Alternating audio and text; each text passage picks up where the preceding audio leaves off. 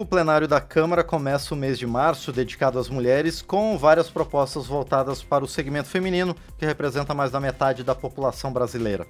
Uma das propostas cria o selo Empresa Amiga da Mulher, que vai ser concedido a companhias que adotarem percentuais mínimos de contratação de mulheres vítimas de violência doméstica. Estudo publicado em 2021 mostra que 17 milhões de mulheres acima de 16 anos sofreram algum tipo de violência e, na maioria dos casos, foram cometidos dentro do ambiente doméstico. A relatora da proposta em plenário, a deputada Érica Cocai, do PT do Distrito Federal, é a nossa convidada para falar sobre esse tema. Deputada, bom dia, obrigado por estar mais uma vez aqui no painel eletrônico. Bom dia, é uma alegria conversar com todas as pessoas que estão nos acompanhando nesse momento. Deputado, o prazer é nosso em receber a senhora mais uma vez aqui. Bom, deputada, como é que está o panorama da violência contra a mulher hoje no Brasil e por que iniciativas como essa do selo Empresa Amiga da Mulher são importantes?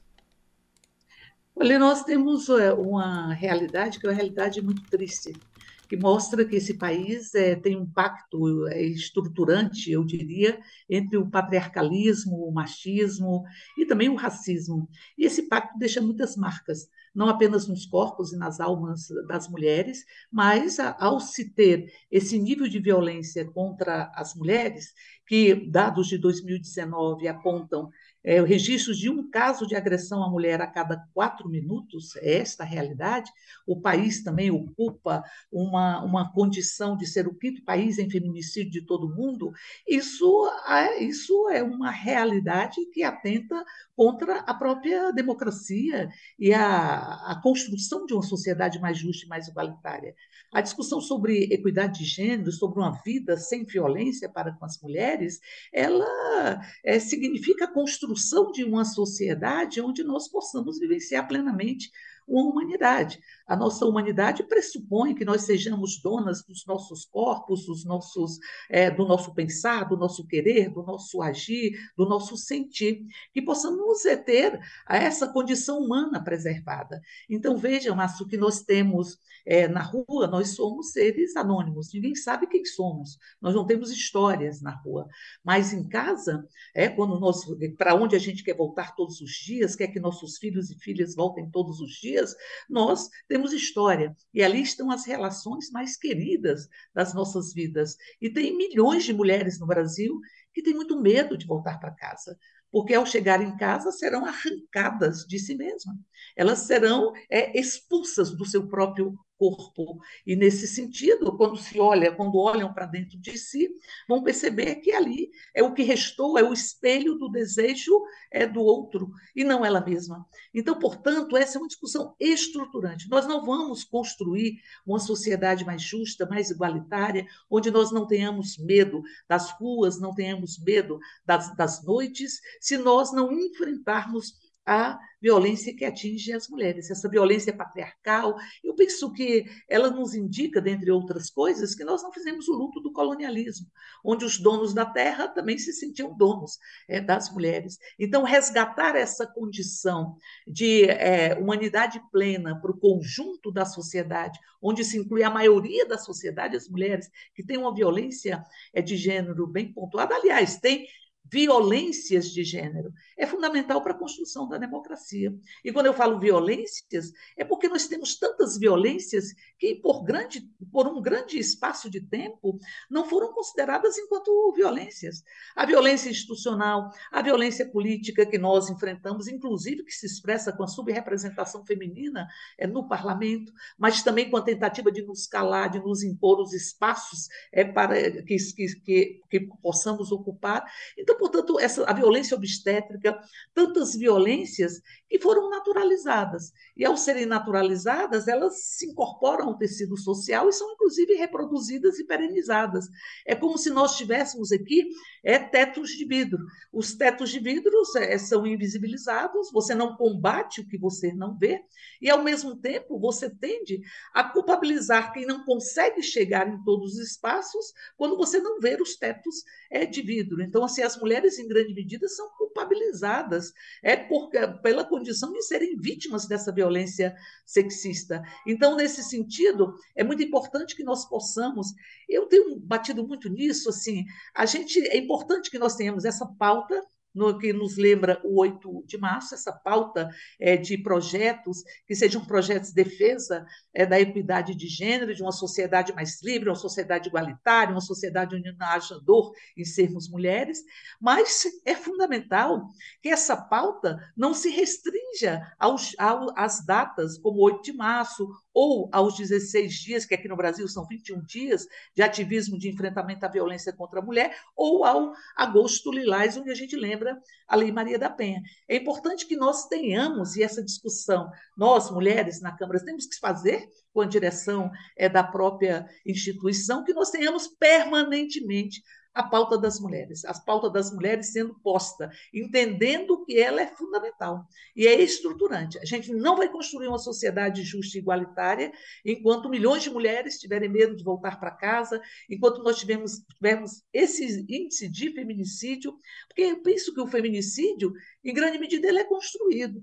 Ele se expressa como um feminicídio simbólico, é quando se nega a condição de sujeito, se nega é, o acesso aos nossos, aos nossos sentimentos sentimentos, as nossas ações é, plenamente como protagonistas da nossa própria vida, você exerce o feminicídio simbólico, que traça os caminhos para esse feminicídio literal. Então, portanto, eu penso é que é importante que nós tenhamos esta pauta, e a, e a bancada feminina tem feito essa discussão, listado projetos para que nós possamos permear o mês de março com projetos que digam respeito ao compromisso que a Câmara tem, que o parlamento tem que ter com a, a, a, equidade de gênero, mas é fundamental que nós possamos fazer disso uma prática é, cotidiana, que nós tenhamos sempre, sempre pautas de equidade é, de gênero. Num país que já marcou as mulheres no rosto, não é? É o país onde nós, há pouco tempo histórico, temos o direito de votar. E agora lutamos, lutamos muito para termos o direito de votar e queremos agora ter o direito, termos o direito de sermos votadas e de estarmos ocupando é, todos os espaços que a nossa humanidade permite. Esses são os desafios que estão postos, que precisam ter uma, uma vigilância permanente. Veja que nós construímos na Câmara o Observatório é de Violências de Gênero. Isso é um passo importante é para que nós possamos estar é, atestando, termos um espaço para o conjunto da sociedade pontuar as diversas violências que atingem as mulheres e que tenhamos, a partir daí, as condições para superarmos todas as violências.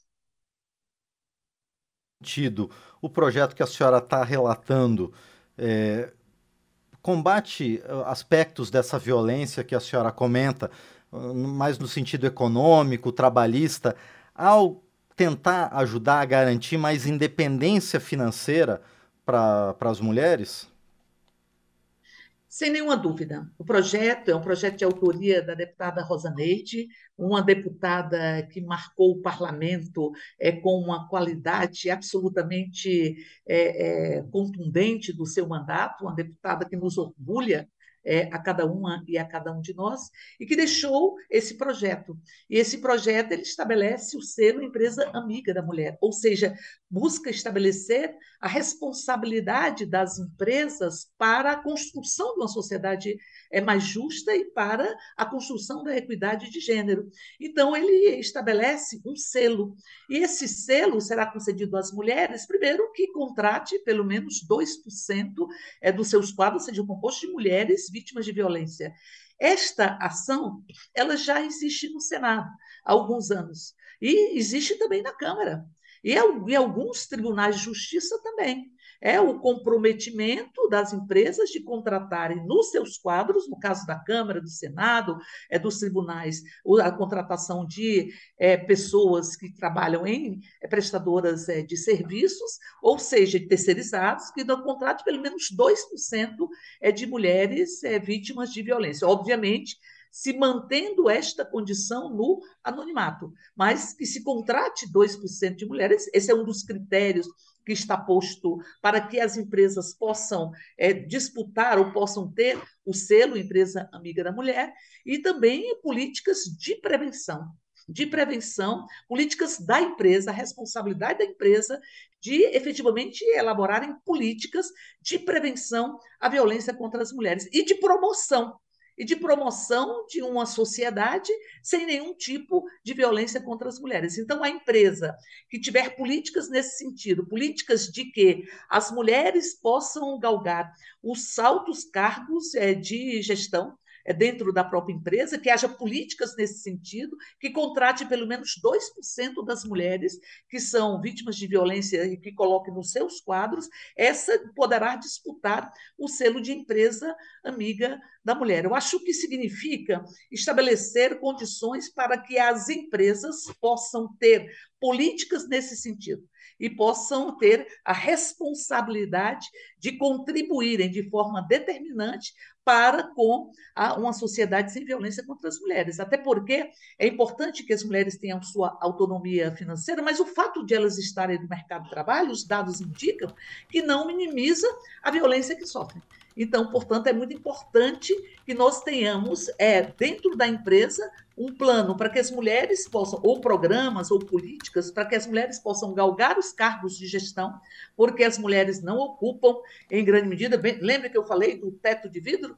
É. é que eu não chego nos principais cargos de gestão dentro da empresa, as estatísticas pontuam isso, que ela tenha políticas nesse sentido, políticas de promoção de, é, de, de, uma vida sem violência contra as mulheres, de prevenção, e nós queremos também estar trabalhando com a responsabilização, ou seja, que as mulheres possam ter canais isentos, imparciais, para denunciarem qualquer sorte de violência no mundo do trabalho e que haja um processo que assegure esta apuração. Isso é muito importante, nós estamos, estamos lutando muito nesse período para que tenhamos também a aprovação da Convenção 190 da OIT, porque ela estabelece uma política de combate ao assédio e faz um recorte de gênero no assédio moral que se estabelece dentro é, da empresa. Ah, o lugar do trabalho, penso eu, é o lugar onde a gente se encontra. Ah, o trabalho é uma condição humana, é onde você deixa as marcas humanas na própria natureza e nas relações que estão postas. Não pode ser um local onde haja sofrimento, não pode ser um local onde haja discriminação. Então, a construção do selo, essa excelente ideia da deputada Rosa Neide, é na perspectiva de que nós nós possamos estar estabelecendo a caracterização de que essa empresa, sim, é uma empresa amiga das mulheres, porque ela tem uma política de ascensão das mulheres aos cargos de autogestão, porque ela tem políticas de prevenção à violência é, contra as mulheres, porque ela tem a, a obrigatoriedade de contratar esses 2%. Veja, a obrigatoriedade para disputar o prêmio. Porque nós não estamos aqui estabelecendo normas para punir qualquer empresa. Nós estamos aqui estabelecendo normas para que a empresa possa, ao cumpri-las, ter esse selo. E quando a gente fala dos 2% e também do critério de desempate, né, dos 2% de contratação, nós estamos aqui nos referindo à Lei 14.133, que é a Lei das Licitações, é de 2021, que ela, que ela coloca a possibilidade das empresas contratarem é, mulheres vítimas de violência, o que, como eu disse, já existe na Câmara, já existe no Senado e já existe em alguns tribunais é, de justiça é, do nosso país. Quando a gente fala também do critério de desempate, ou seja, concorre-se a uma licitação, e aí ah, houve um empate na licitação. A empresa com o selo, é, com o selo de ser uma que a caracteriza como uma empresa amiga dos direitos das mulheres ou amiga das mulheres, ela terá isto como critério de desempate. Também a gente está se referindo à Lei 14133, é, que já existe e que ela prevê também como um dos critérios de desempate em processos licitatórios que a empresa tenha políticas de equidade de gênero. Nós estamos incluindo que a empresa que tem o selo, empresa amiga da mulher, que atende essas, essas características ou essas condições de 2% de contratação, de políticas de prevenção, políticas de promoção, enfim, que essa empresa também tenha o selo como, ou seja, que o processo licitatório tenha como critério de desempate a empresa ter este selo. Então, penso que isso está na pauta, estava na pauta da, de ontem, estava na pauta é, da, desta semana, a gente precisa ainda convencer é, alguns partidos de que esse é um salto importante e que nós, em verdade, estamos ali, não estamos ferindo o direito empresarial, até porque nós não estamos penalizando quem, quem não cumpra estas é, condicionantes, estamos apenas possibilitando que dispute ou que tenha acesso a um selo e que está respaldado pela lei da licitação e outras legislações que já fazem parte do nosso arcabouço legal. É bom lembrar que eh, nós tivemos a reunião eh, de, das ministras, né? É das ministras, é, porque nunca tivemos tantas mulheres ocupando ministérios como no governo Lula. E o governo Lula, o Lula tem dito desde a eleição que é preciso construir uma política de igualdade salarial, que não significa apenas assegurar que tem que ter o mesmo, é, os mesmos proventos ou os mesmos rendimentos, é muito mais do que isso.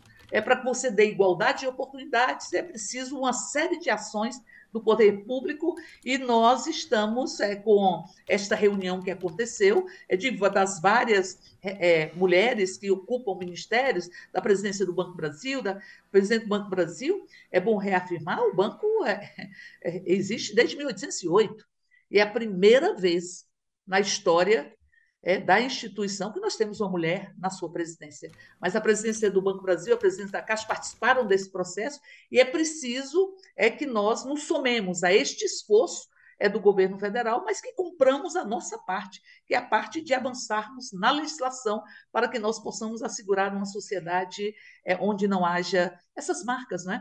Tem até violências e a Lei Maria da Penha pontua isso, que não deixa marca na pele. Mas a violência de gênero deixa uma profunda marca na alma, profunda marca na alma, que dói tanto quanto a violência que se vê é, nas, é, na nossa pele. E a gente, eu digo, não queremos mais falar pelas nossas cicatrizes, né? Queremos falar pelo nosso bailar, pelo nosso cantar, pela nossa liberdade, pelo nosso protagonismo, para que nós possamos deixar claro que lugar de mulher é onde ela quiser e para que nós possamos deixar claro que uma sociedade que tem violência contra a mulher, é uma, é uma sociedade que é violenta contra, é, que tem uma violência contra o conjunto das pessoas que aqui estão. Deputada Érica Cocai, entre essas marcas não visíveis que a senhora citou, também está a dificuldade dessas mulheres vítimas de violência de conseguirem uma colocação no mercado de trabalho? Eu penso que, que é, a, a violência a violência doméstica, ela, ela é uma violência que ela desagrega muito, não é? Porque ninguém casa pensando que vai separar, né? A gente faz escolhas é, para as pessoas que, que a gente quer que vivam com a gente o resto da vida. Então, quando a, o objeto do teu, do teu afeto, do teu amor, é o agente da agressão contra você, isso provoca um, um, sofrimento muito doído e muito profundo. Não é? Então, em determinado momento, a tentativa de cessear, de ditar os comportamentos, é assim, a, a tomar posse é, da mulher, como se nós fôssemos é, uma coisa, uma é, propriedade, não é? Então, portanto, é nós, isso provoca é, um sofrimento muito profundo. E, além disso, uma violência doméstica, ela é uma violência que não fica nos limites da própria casa ela ganha pernas, né? ela vai para o conjunto da sociedade e ela atinge, inclusive, a formação das crianças. Muitas mulheres dizem que não querem, é, não querem é, separar ou não querem interromper uma relação que é uma relação tóxica em função das crianças, mas uma relação tóxica ela é extremamente prejudicial para as próprias crianças. E, obviamente, que essas mulheres têm uma autoestima, que é uma autoestima que está abalada e que, ao mesmo tempo, essas mulheres têm um nível de violência que busca cessear as suas próprias ações. Então, eu diria que a, as vítimas de violência doméstica precisam de uma política específica para adentrarem ao mercado de trabalho, até porque nós sabemos que a autonomia financeira, em grande medida, é também um elemento fundamental para a autonomia humana, autonomia da, das nossas existências, né? que nós possamos é, deter o poder sobre as nossas falas, sobre os nossos, sobre os nossos pensamentos, sobre as nossas ações, enfim, que nós possamos viver uma humanidade que pressupõe isso. Então, eu penso que há sim um processo é, extremamente doído das mulheres vítimas é, de violência doméstica e que esse processo ele precisa é, ter uma série de ações, inclusive ações de adentrar ao próprio mercado de trabalho.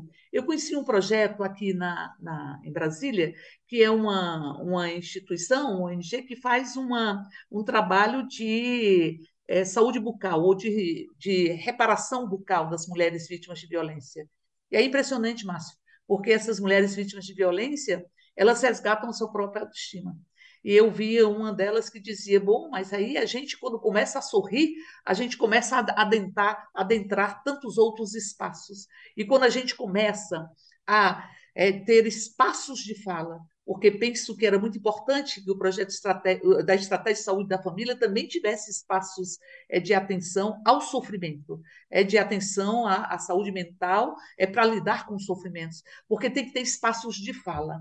As mulheres vítimas de violência, elas são sofrem muito sozinhas e muito caladas. Quando se abre espaço de fala, a primeira percepção é que eu não sou culpada pela violência que me atinge, porque a culpabilização das mulheres é um profundo instrumento de dominação. Então elas começam a sentir a força é que tem um conjunto de mulheres quando percebe que há paredes de vidro e há tetos de vidro que podem ser superados. Então eu digo que a mulher, eu penso que a mulher vítima de violência, ela realmente é, tem mais dificuldade de adentrar o mercado de trabalho. Por isso a importância é das políticas, essa política do projeto da deputada Rosaneide, de uma das condicionantes para que se tenha acesso ao selo, as empresas tenham que contratar pelo menos 2%. Como eu disse, já existe na Câmara, já existe no Senado e já existem alguns é, tribunais de justiça é, Brasil afora. Então, isso é absolutamente importante. E um outro elemento é que a violência doméstica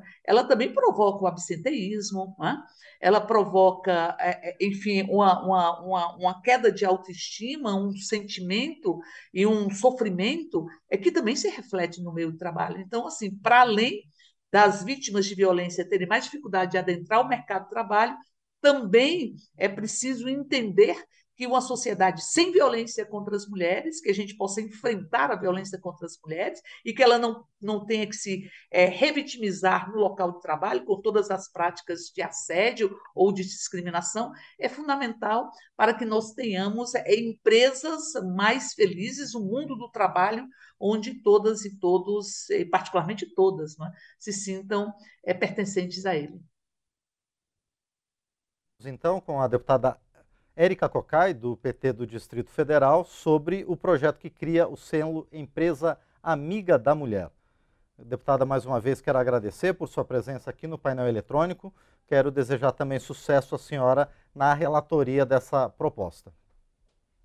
Então, a gente espera aprovar essa proposta o mais rapidamente possível e nós é, temos uma convicção de que é preciso identificar e enfrentar todas as formas de violência contra as mulheres, para que a gente construa uma sociedade é a sociedade do riso, né? que a gente não fale pelas nossas cicatrizes, mas que a gente fale é, pelas, é, pelas tatuagens, pelos, é, assim, pela arte, pela alegria e pelo o afeto e o amor. Então, portanto, há uma centralidade, o governo federal tem entendido isso, com essa reunião que fez do conjunto das mulheres que ocupam cargos de gestão é, no próprio governo federal, e é, há uma centralidade no enfrentamento à violência contra a mulher. Agradecer, Márcia, a possibilidade de mais uma vez estar aqui e dizer, é, mulheres, quando a gente tem consciência da coragem que a gente carrega, e a gente carrega muita coragem na nossa vida, a gente transforma o mundo.